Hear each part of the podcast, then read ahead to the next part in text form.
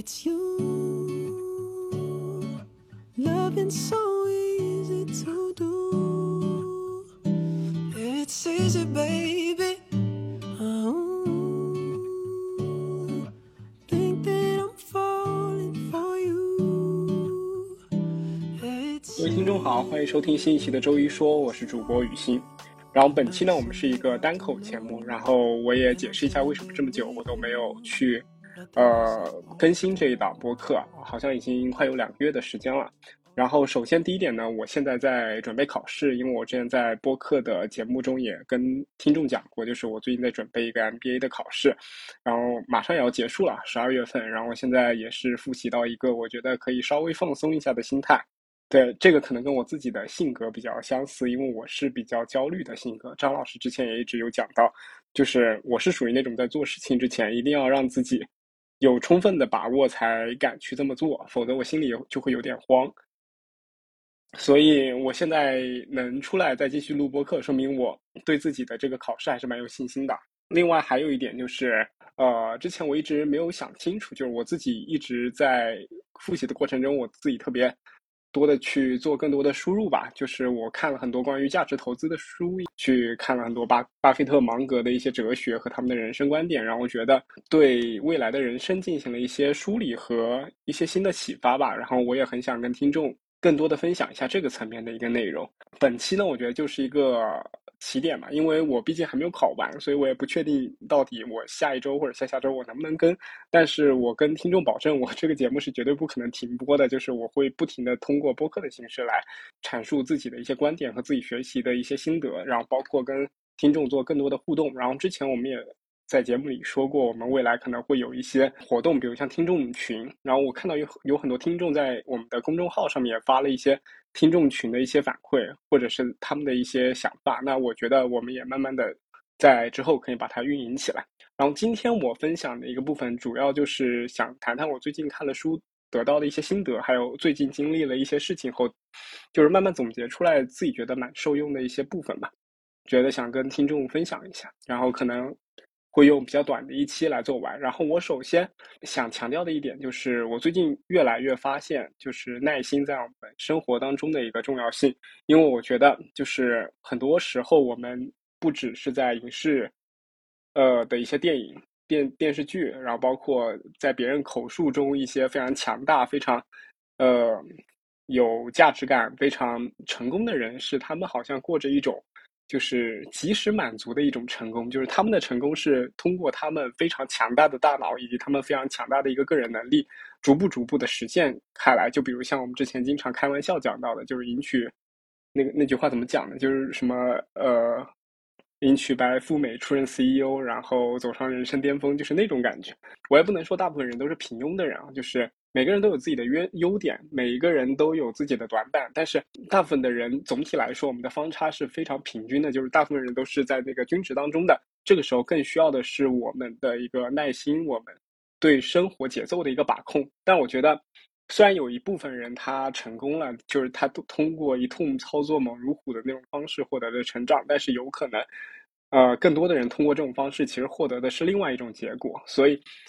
怎么样去寻找一种普适性的，就是对我们来说风险更加小的一条路径？然后我们是也可以用比较长的一段时间，我这里比较长的一段时间是指可能有二十年到三十年左右，用这么长的一段时间去的时间去 follow 这个路径，然后你能够呃非常好的去呃执行它，然后把它当成人生的信条。我觉得这是对人的一个发展和人未来的一个投资。和成长，包括职业成长和包括个人的成长都非常有利的一件事情。然后我首先先讲一下这这个观点的一个基石啊，它其实是基基于一个很简单的理论，也就是爱因斯坦之前讲过的，就是复利是人类的第九大奇迹。我们都知道，这个复利这个事情其实被我们用在投资上用的很多，就比如像巴菲特的滚雪球的理论。就有些人去问巴菲特，为什么当时为什么你的价值投资理论那么简单？就是呃，就是低价格嘛，长期持有，然后买入一些优秀资产。为什么这么简单的一个呃理论，但是很多人却无法通过你的理论致富？然后股神也讲了一句就是很平淡的话，就是因为很多人不想慢慢变富。那我们也基本上都知道，就是巴菲特他其实并没有很早就很有钱，虽然他很年轻的时候就已经很懂得就是各种资产的配置，然后包括像呃对公司的估值之类的一些技巧，但是他也是在自己五十年五十岁之后才获得了更大的一个财富上的飞跃。这也是因为他在长久的一个积累，到最后的时候发现了复利的魔力，也就是在他的本金越来越高的情况下，到后面的一个资金增长是指数型的。那我之前看过塔勒布写的那一篇《黑天鹅》还是反脆弱，我忘记了。然后里边有一句话，我觉得讲的非常对，就是他说复利是人类的第九大奇迹，但是把它用作投资或者用它来赚钱，其实是最无趣的一个领域。就我觉得这句话一下子就戳中我了，就让我知道，其实我们一直谈的复利，复利，我们总把它跟理财投资或者是赚钱相联系。其实这这就是一个人生哲学，就是在投资的这个领领域，你可能赚的越多的人，并不是说说说白了他，呃，学会了更多的技巧，或者是有更强大的一个理财或者是投资的一个技技巧，而是因为他的整个价值观和他的认知其实是。更好的，或者是更稳定、更优秀的，在这样子的情况下，他的投资哲学是依靠着他的呃生活哲学来进行的。那复利整个来说，就不是我们讲的，就是有些人轰轰烈烈的，可能我一年可以赚个多少多少钱，然后到第二年就是也想着去赚更多的钱。但有的时候，因为常在浪浪里走，就是总可能会有一些失误的地方。我举两个例子吧。第一个例子，比如在我们说的资本市场里边，股市。现在很多那种购买基金的软件，它都是按照呃基金经理的一个呃年化收益率来排序的。那经常来说，我们就可以说，经常会有两三两到三年一个基金经理可能投资回报率非常高，可能都超过了百分之五十，但是没有超过五年能够长期保持这么高投资呃回报率的一个基金经理。这里就体现了，就是在某一个时期获得比较高的一个超额收益的背后，可能会是在第二年有一个更大的一个回撤、更大的一个波动。那包括像我们职业生涯生涯也是一样，就是有些人可能更喜欢的是，我能够在一个比如销售这个工作。当然，我不是觉得销售这个工作有不好的地方，我只是拿它做一个类比。比如像一个地产销售，他可能在一个销售的旺季可以获得非常成功的一个呃收。回报，然后也可以通过这个销售的一个，呃，市场的一个火火热，然后赚得自己人生的第一桶金。但是在未来，他这桶金如何保持，如何利用，以及未来他能不能每年都把他的这个收入算在自己未来的那个可利用的一个收入当中，那就有可能就不行了。比如他今年可能年薪百万，但到第二年地产突然不行了，那他作为一个销售，那也跟着这个大势而走。那他可能就只能赚个最低的一个工资。那他如果前一年觉得自己每年都可以赚那么多钱，而把这些钱当成了自己的一个预算的话，那可能他就会做出一些超额的或者是比较奢侈的一些消费决定。那未来就会导致他可能会比那些每个月固定的赚多少多少钱的人过得更更不好。那就像我们之前讲的艾弗森的一个故事，就是 NBA 的球员艾弗森，因为他之前赚了几千万美元，但是到最后到现在竟然破产。然后还要通过不停的走学来赚钱，就是代表着这个整个人生的一个对金钱的一个观念和自己人生发展的一个观念的一个重要性。在这一点的之后，我就是想强调一下，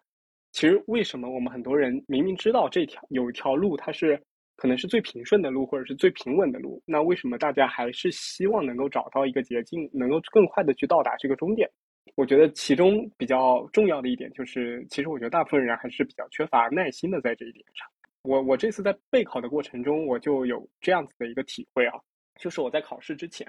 我总是会去想象一个个体，然后有着比较好的记忆力，有着比较强的逻辑思维能力，能够在考前可能花个一个月的时间、半个月的时间，我就可以把知识瞬间的藏入我的大脑里，然后融会贯通。我不知道。大家会不会有这种想法？但是我在某一刻的时候，我其实，在考前我是会产生这种想法，因为我不屑嘛，因为我之前考过一次研，我也，我我我觉得我成绩也蛮好的，就是我我觉得我在这方面可能是有天赋的，但是在呃前一段时间我就在做的时候，我就马上就否认了我这种想法，就是。因为我觉得，就是你在做的过程中，你才知道自己其实不够的东西是很多的。其实我们经常都是在能力这方面过于高估了自己，而觉得自己能够比大众的人都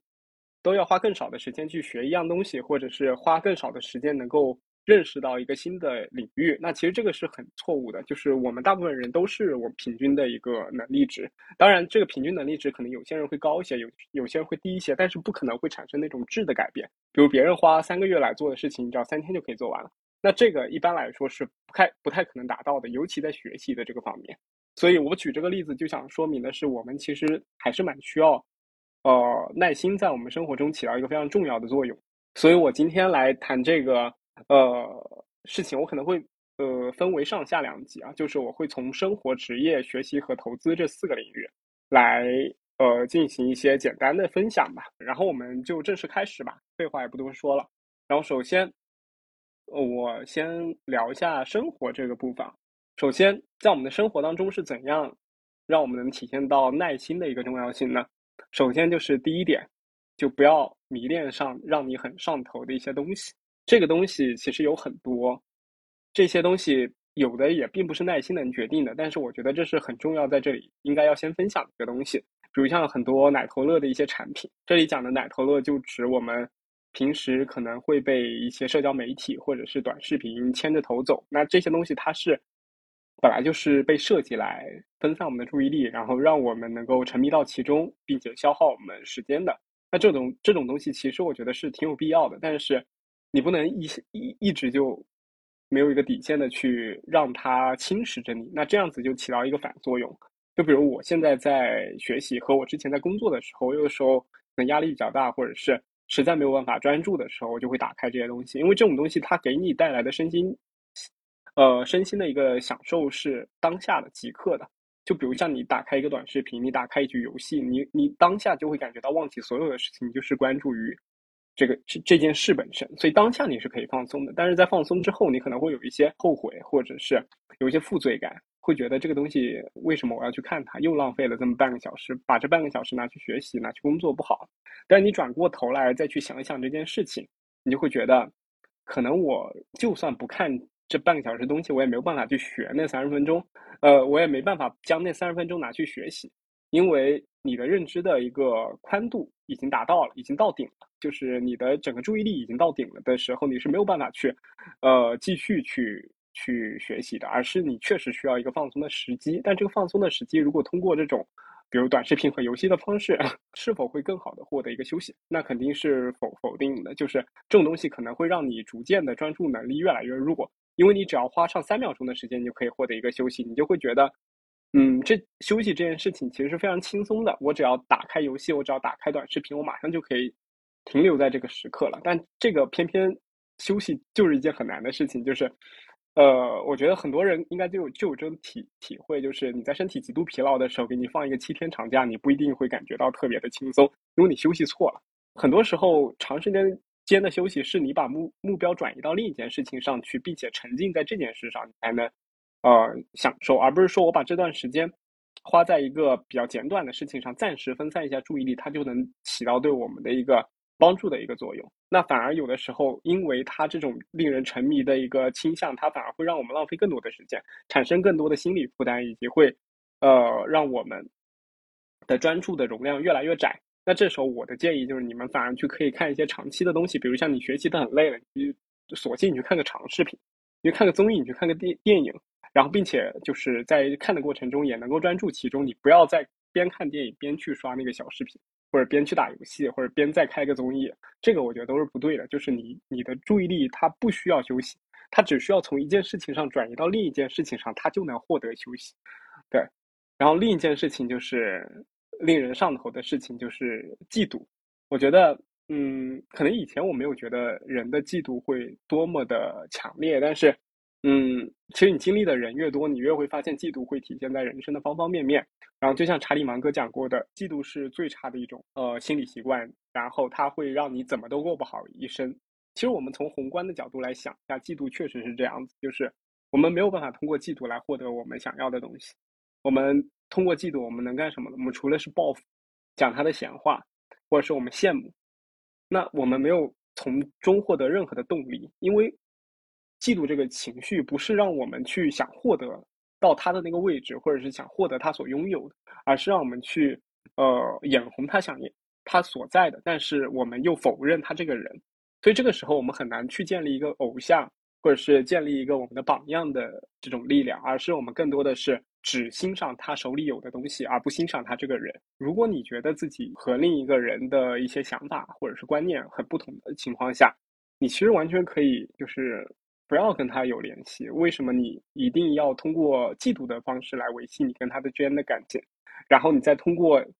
自己一种急功近利的一个方式来证明你比他更好，或者是你拥有的东西比对方的要更强。那这时候就会产生我们所说的一些连锁的一些不良反应。就比如像让我们缺乏耐心，因为我们总想在嫉妒的情况下，我们总想短时间内就超越他。我们不想，我们不想一直保持这个嫉妒的心态，我们想在短暂的时间就超过他，让他反反过来来羡慕我，来嫉妒我。那这个情绪会让我们反而在某些情况下会不那么客观的去学习和成长，所以我一直非常赞同查理芒格的这个理论，也就是嫉妒是非常糟糕的一个情绪，它让我们怎么都过不好我们的生活。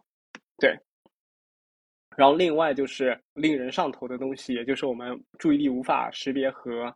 呃很难避免的一些情绪，也包括过多的一个信息。就是当你去学习的时候，你可能会觉得自己，呃，花时间、花精力去搜寻更多的一些资料，去做更多的 research，我们就可以就找到更多的关联点和获得更多的一些呃知识。但有的时候反而知识过载也是一个很困难的一个事情，但是它却让我们很上头。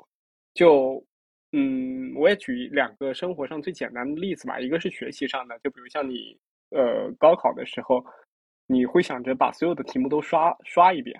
就是你在刷这个题目的时候，你其实就在摄入部分的信息。但当你过多的刷题了以后，你就会变得有点信息复杂了。这个时候对你不一定是有帮助的。而且刷题刷多的情况下，你会越来越关注这个刷题的过程，而忘记了去反思自己哪一个知识点真的有纰漏的这个这个最重要的东西。就是你在获取更多信息的时候，由于你不懂得甄别，或者是由于你整个方向都是错的，所以你会反而浪费更多的呃心理空间，或者是浪费更多的一个脑容量去去去到这些信息当上去。这个时候是既浪费时间，也对我们的学习毫无帮助的。另一个是体育上面啊，呃，你你如果实战上一直都是用一种错误的方式去投篮，那你这时候再用这种方式投一千个、投一万个都没有办法去改变你。真实的一个情况，因为你已经在一条错误的方向，你越努力，你只是让自己的错误更加的做得更加好一些。你就像之前我看段永平讲的那个投资课上，他有讲，就是说，如果一个小偷他被呃警察抓了，然后在监狱里边，他想的不是我为什么偷东西，我这个东西是不道德的，这个是这个并不能成为我未来职业发展的方向，也不能成为我以后谋生的一个手段。那他这个想法就是正确的，但是大部分的小偷偷进去以后。呃，被抓进去以后，他想想的是，我偷东西的技巧还不够好，那我是不是下一次要怎么提升一下自己的偷偷盗技巧，那我才能获得更多的钱？那这个本身就你就是在一个错误的方向上，这时候你想的越多，其实死的越快，对，所以这个这些都是容易让人上头的东西。当我们陷入到这些事情的时候，我们也很难跳出去，去思考我们到底哪一步做错了，或者是我们哪里做的不好。但这个其实确实特别重要的一个事情，就是你。你在这个时候，你不断的去反思自己，在哪里做的不好，或者是在哪里受到了一些影响，或者自己在一条根本就是错误的方路上去呃去行走去前进，那我们就可以有的时候会有一些顿悟，然后这些动物其实对我们的职业发展是很有帮助的。然后下一条就是也是关于生活的第二点，我说到的是要找到长期能够相处的朋友，要有相同的价值观。然后我在前几期也一直反复的去强调，就是我觉得就是社会是非常重要的，呃，一个人类的熔炉。然后人本来就是一个血居动物、群居动物，就是我们脱离社会关系，我们其实是无法生存的。那在这种情况下，我们要让自己的身心健康更好的话，我们就要找到那些可以长期相处的朋友。就有些朋友可能跟你很很契合，但是他因为有些观点或者是他有些品质。让你所不能接受，那其实这个就是你成为朋友的一个底线嘛。网上也一直讲，就是你未来的一个成就，可能是你和你你和你十个朋友的一个平均值。所以你的朋友很大程度影响了你未来的一个职业发展和影响了你的圈子。所以说，为什么你的朋友很重要？当然，我们不是要强调你一定要找一些非常优秀或者是一定要比你优秀的朋友，因为你永远无法找到那些比你优秀的朋友，因为每个人都想要比自己优秀的，呃，人作为他的朋友。那我我觉得更需要找到的是有相同的价值观，你们有相同的兴趣，然后你们之间是互相冲，或者是你们能够在情绪上互互相体察的，而不是比如像两个朋友之间的关系是非常令人尴尬的，或者是两个朋友之间的关系其中充斥着很多的猜疑和嫉妒。那这种时候，你和他的这个关系虽然虽然有的朋友时间很长，但是不一定有一些，嗯，你后面再遇到的一些朋友。更适合当你的同行人，对我觉得这一点是很重要的。就是你可能跟一个朋友或者发小已经有十年、十五年的时间，你觉得你跟他的情谊已经非常根深蒂固了，但是并不代表他在未来的成长过程中会有偏离你价值观的一些体现，或者让你发现了他其实有有一些你无法忍受的点。那这个时候，我们可以重新的去评判一下他是否你是否可以接受他这样子的一些。呃，性格或者他的一些价值观，如果你觉得完全不符合你自己的呃一些想法的话，我觉得你第一方面你可以跟他好好的去讲你的一些想法、你的看法和你对他的一些态度。另一方面，你也可以在人生中去搜寻一些你觉得更贴合你价值观的一些朋友，和你更加敬佩、你更加觉得他有。呃，有有东西是你从他身上可以学习到的一些朋友，我觉得这个是非常重要的。就是我们不能关掉我们和别人相处的这扇门，也不能觉得朋友就是必须要越长久越好，或者是呃朋友一定要是我们从小就认识的就才对，而是在我们的任何时期，每一个人都都可以让我们去放下我们自己的一些戒备心，去跟他呃更进行更进一步的一些交流。对，这个是很重要的。然后。另外还有一点，也是生活中的最后一点，就是不要在你很饿的时候点餐。不光光是在饿的这样一个情境底下，也也不是不也不光光是在你呃点餐的这个情境下的。它算是一句话，但是它带有很多的情境。就像我们古话讲的“贫不择妻，饥不择食，寒不择衣”也是一样的。就在这种时候，我们尽量不要让自己做出选择，不要让自己做出决断，因为这个时候的决断带有着很多你。呃，身体的一些反馈，让你去不得不做出一些糟糕的决定，所以在很多情况下，我们反反而应该更加的去呃去思考，呃自己想要什么，然后不要让自己当下已经拥有的东西，因为你的一个错误决定而反而丧失了。比如像之前，因为今年的就业非常难，所以有朋友过来问我，我的师妹来问我，就是如何去选择一个行业。那是不是我就随便去找一个行业进去，或者是能进的我就进了再说？那我觉得这个时候可能就会有一些的慌不择路了。就是在这样子的一个呃大环境背景下，我们尤其是那些已经工作了，然后又跳出来，然后想再去找一个新的工作的人，我们不能因为自己就是短暂的因为找不到工作的一个痛苦，然后再去到一个自己其实之前根本没有这么职业规划的一个工作中，也不能因为自己。的一些决定，去到一个可能只能暂时解决当下问题的一个工作当中去。就算去了，我们也不能就是在这一刻满足了自己以后就不做更多的发展了。我们要知道自己的这条路其实并不是自己想的路，而是在自己不得已的情况下所做出的抉择。你更需要的是呃坚持自己所想，因为不管你饿还是贫穷还是寒冷，总是其中的一个阶段。这个阶段就像周期的低谷一样，它是很快就会变成一个更平常的一个水平。所以你把这个时间越过去，然后当你在一个更好的一个心态，或者是你在一个更好的状态的时候去做出的一个决定，是会更好的一个决定。所以这个我觉得也是跟耐心很有关系的，就是在当你在一个很慌、很焦虑的一个时机下，你很容易做出一些错误的决定，来让你这个急迫的心得到一个暂时的满足。但是其实更需要的是我们在其中能够，呃，放下步子来。在你越焦虑的时候，越动作小一些，越动作少一点，然后慢慢的去思考一下自己在其中应该做什么。我们是应该更长久的再去等待呢，还是我们要马上去做出一个妥协的抉择？那这里边我们就要去思考自己到底想要什么，以及未来到底还会不会更糟。判断了这些情况之后呢，我们就可以做出可能更好的一个决定了。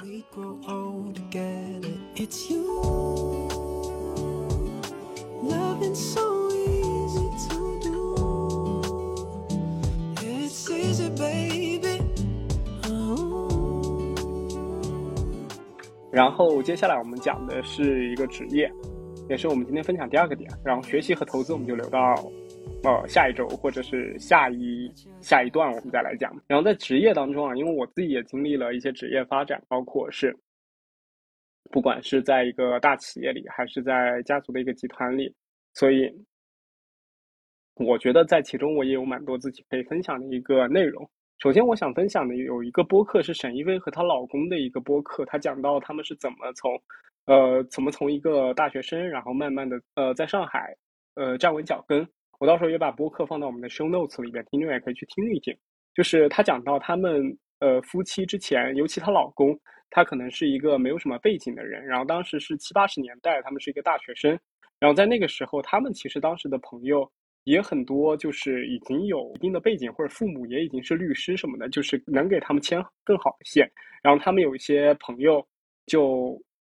在工作了一段时间以后，就自己去接活儿，或者是怎么样去做了一些更加活络的事情。然后为了增加自己的一些呃名声，或者增加自己的口碑和给自己增加一些收入。但是她老公因为当时是个农村来的穷穷小子，然后就也没有任何的资源。那他所做的就是扎实的学好基本功，他也没有去苦心经营自己的人脉，也没有去做更多的 networking，他就是，呃，不断的去扎实写好自己的基本功，然后慢慢的去增加自己的文笔文采，然后等待自己这几十年的人力资本的积累和变现。后来他可能经过了十年以后，发现其实之前有很多可能家庭背景都好于他的，或者是当时成绩也好于他的一些人，不如他了。然后再过了十几二十年以后，他发现他是他们同学里边好像赚的最好的，甚至他后来也达到了一个千万的一个年薪的一个水平。我觉得就是在上海，就算在上海也算是一个非常高薪的一个阶级。而他是一个完全没有背景，也没有自己当时有一个什么非常特别特殊的一个职业发展路径的这样一这么一个人。其实我很有感，我就是虽然我年纪没有很大，但是我目睹过旁边一些可能年纪比较大或者我们上一辈的这些人，我们会发现。现在的人和当时的他们是一样的，就是当时他们在出来创业的时候，也有一堆人在他们耳朵旁边讲，就是你走不了捷径，但是有些人可以走。也有人在他们耳边跟他们讲，就是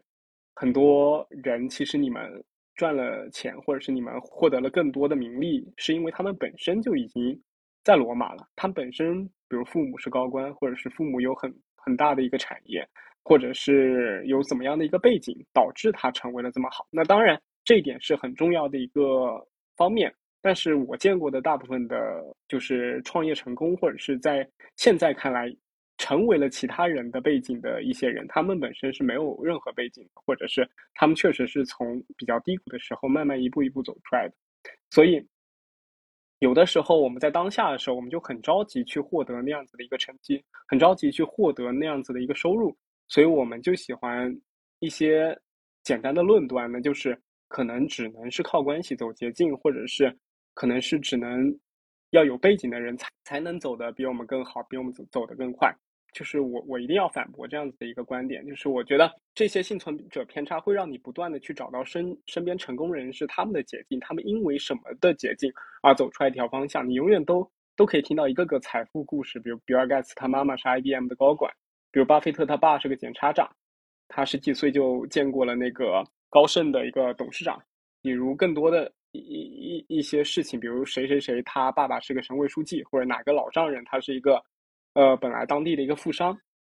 但是在其中的过程中，我们只看到了他们捷径的这个部分，我们却忽视了他们成功最本质的一个东西，就是他们通过不断的积累获得的一些成长。而我们只看到了这件事，诚如我们刚刚讲的很多事情啊，比如像谁有一个检察长的父亲，或者谁有个省长的岳父。那在这种情况下，我们中国从七十年代到现在，我们一共经历了几十年，其中每一年、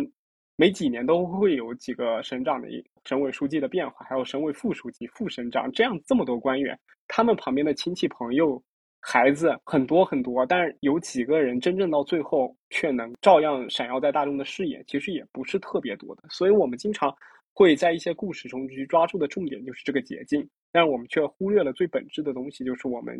确定，我们其实是要像他们一样，慢慢的去积累这些最本质、这些最能够让我们在未来，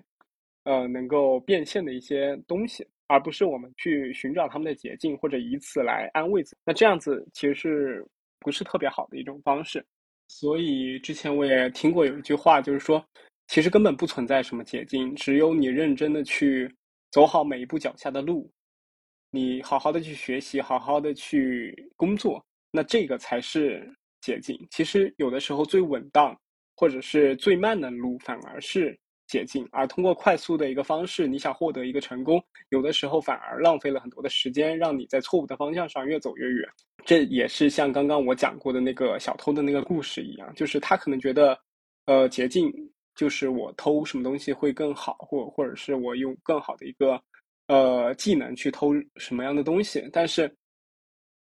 他本身就是一在一条错误的路路线上去走的，他走的每一条捷径可能都是让他越来越深陷其中的一个泥沼，所以我们越是年轻，我们越应该要懂得厚积薄发，我们越应该把自己，呃的基本功打好，等待着人力资本的变现和积累。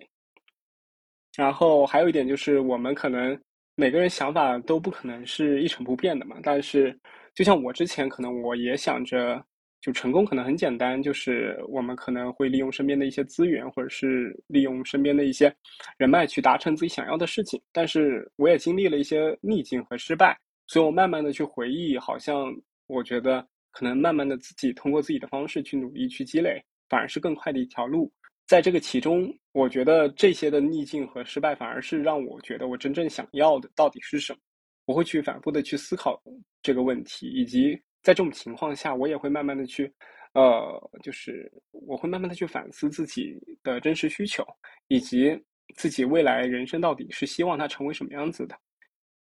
那这样子的人生，我是否可以通过自己的？努力，或者是通过自己的积累去实现。那通过这些思考，我觉得也对我对未来的一些思考有着非常关键的一个影响，也对我自己的人生哲学起到了非常大的一个帮助。然后，我觉得职业的最后一点就是要找到自己感兴趣的一个领域，找到让自己开心的一个工作吧。我身边有很多可能薪水还挺高的一些员工。他们可能在一些律所或者是在一些金融机构里边，然后慢慢的通过一些高强度的工作，发现自己的乐趣好像并不是这一些，然后他们就会跳出自己的这个领域，去做了很多尝试，然后最后发现自己好像还是更喜欢之之前自己的一个工作，所以他们就又投入到自己原本的那个工作当中了。当然，他们投入的也更加深刻，他们当时也就。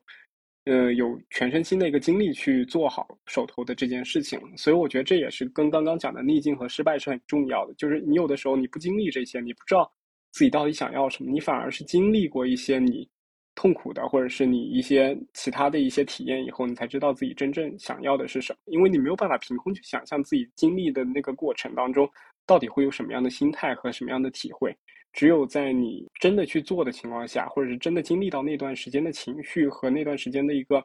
呃变化的时候，你才会真正顿悟到自己到底想要什么。就是那个时候，你也会更珍惜自己手头的一些事情。当然，你如果一直在长期在一个不喜欢的一个领域中，我觉得就很像是在浪费自己的人生。就像之前查理芒格，他可能是想做一个他自己也是做一个律师。然后后来，巴菲特就劝了他，他说：“人就短短的几十年，应该去做一些自己感兴趣的事情。”他知道芒格的兴趣是在投资，所以他就拉他入伙，一起去，呃，从律所出来去进行一个投资工作。虽然后来才发现，芒格的人生可能不止短短几十年，是到大几十年，甚至上百年。对，所以在我们的感兴趣的领域和让自己开心的一个工作，它本身有一个优势，就是我们可以愿意花更多的时间在这个工作上。这个是我在看，嗯，之前特别火的一个《纳瓦尔宝典》的时候，他讲，就是当你觉得一件事情很有兴趣的时候，你反而会激发自己更多的时间和精力去做它。我我觉得这个是很正确的一个点。就比如像当你对一款游戏特别有兴趣的时候，就算是你不吃饭，你都要把它给通关了，或者是你都要一直玩它，直到把它玩到你不喜欢了为止。那这个时候的耐心和这个时候的一个坚韧的一个情感用于我们的工作上，那你就很难不干好这个工作。因为你比其他人要投入更多的时间精力在那里，因为当你在做自己不感兴趣的时候，其实很多时间是被浪费掉。比如像在你不爱看书的时候，你是没有办法完全投入自己到这个看书上。你可能看两三页的时候，突然又想去上个厕所，又想去喝个水，或者又想去呃刷个手机，在这个时候其实不经意之中一个小时的时间，你只只能看半个小时的一个活。但是如果当你真的很感兴趣的时候，你会忘记周边的事情，你会产生一种心流，呃，这种心流会让你的效率变得更高，你会慢慢的觉得自己学习的这状态在不断的提升。那这种时候是会非常有助于你的工作和学习的。那这也是我觉得我们在职业中非常需要去重视和非常需要去改变的一个地方。所以我今天聊了这么多，我总结一下吧，就是首先。在生活上不要迷上让你一下子就上头的东西，以及当我们迷上这件事情的时候，我们要跳出来去思考一下，我们到底处于一个什么样的一个状态。然后第二个就是找到能够长期相处的朋友，有相同的价值观的一个朋友圈。第三个就是不要在你在一个很极端的一个处处境和情绪的时候去做一些决策，比如在你很饿的时候去点餐。然后接下来是职业这个方向，就是我觉得我们。不应该去寻找捷径，靠关系，这个并不是最快的路，反而可能是最慢的路。而应该要扎实的学好基本功，等待人力资本的一个积累和变现。相信二三十年的一个成长，会让你变成不一样的一个，呃，你自己。或者是在三十年之后，你就变成了别人眼中的那个背景，你就变成了别人眼中的那个关系，这是完全可以达到的。然后就是幸存者偏差，可能会让我们找到很多没有任何因果关系的一个归因。比如成功人士的捷径对他们有多么的重要，但是我们需要关注的是职业中最本质的一个东西，那就是我们不断的提高自身的能力，不断的投资自己。接下来是当下的逆境和失败会让你知道自己真正想要什么，所以有的时候经历逆境和失败并不是一件不好的事情，它会让你的心理更加健康，它也会对你的职业发展更加的有动力和帮助。最后就是找到自己感兴趣的领域，并且，呃，花更多的精力来让自己的开心的工作。这样子能让你的职业，呃，生涯更长，也能更持久的获得一个长走长久的进步。那我们下一期就会谈到更多的学习和投资这个部分。那我我知道我自己说的一些也只是我简单的一些分享。有的时候我觉得我自己的一个单口节目就是更多的，呃，把自己的一些想法通过像写作一样的方式，我只是用口头的方式来把它表达出来，然后这样子我能够在说的过程中获得更多的思考。那也叫就像之前，嗯，谁讲过的什么红猩猩理论，也就是当你在给红猩猩讲一本书或者教他一个什么理论的时候，你最后收获到的就是一只一脸懵逼的红猩猩，但是收获了一个对这个知识更加呃了解和融会贯通的你自己。所以我觉得这个输出是输入更好的一个补充。我如果这些短短几十分钟的时间能能给听众一些启发的话，我觉得这也是非常好的一些帮助。我不是想把你们比喻成红猩猩，我我相信每个人都会从不同的渠道里边获得很多的进步。我希望我也是其中的一个。然后我们下一次具体更新的时间我还是不确定啊，但是我尽量可以早一点的上线。然后大家也希望大家可以持续的关注。然后我们之后。在我考完之后，会更好的跟大家分享我自己的一些经历和想法，然后也希望大家能够，呃，不要忘了我们。那我们今这一期就到这里，我们下期再见，拜拜。